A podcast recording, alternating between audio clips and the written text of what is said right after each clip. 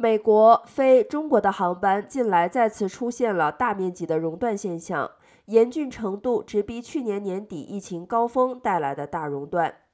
业内人士指出，本次航班熔断的出现，除了美国最近感染病例激增的原因之外，另一个原因可能是部分旅客登机前擅自篡改了新冠的检测结果，但是他们到达中国以后，集中检测却显示出了阳性。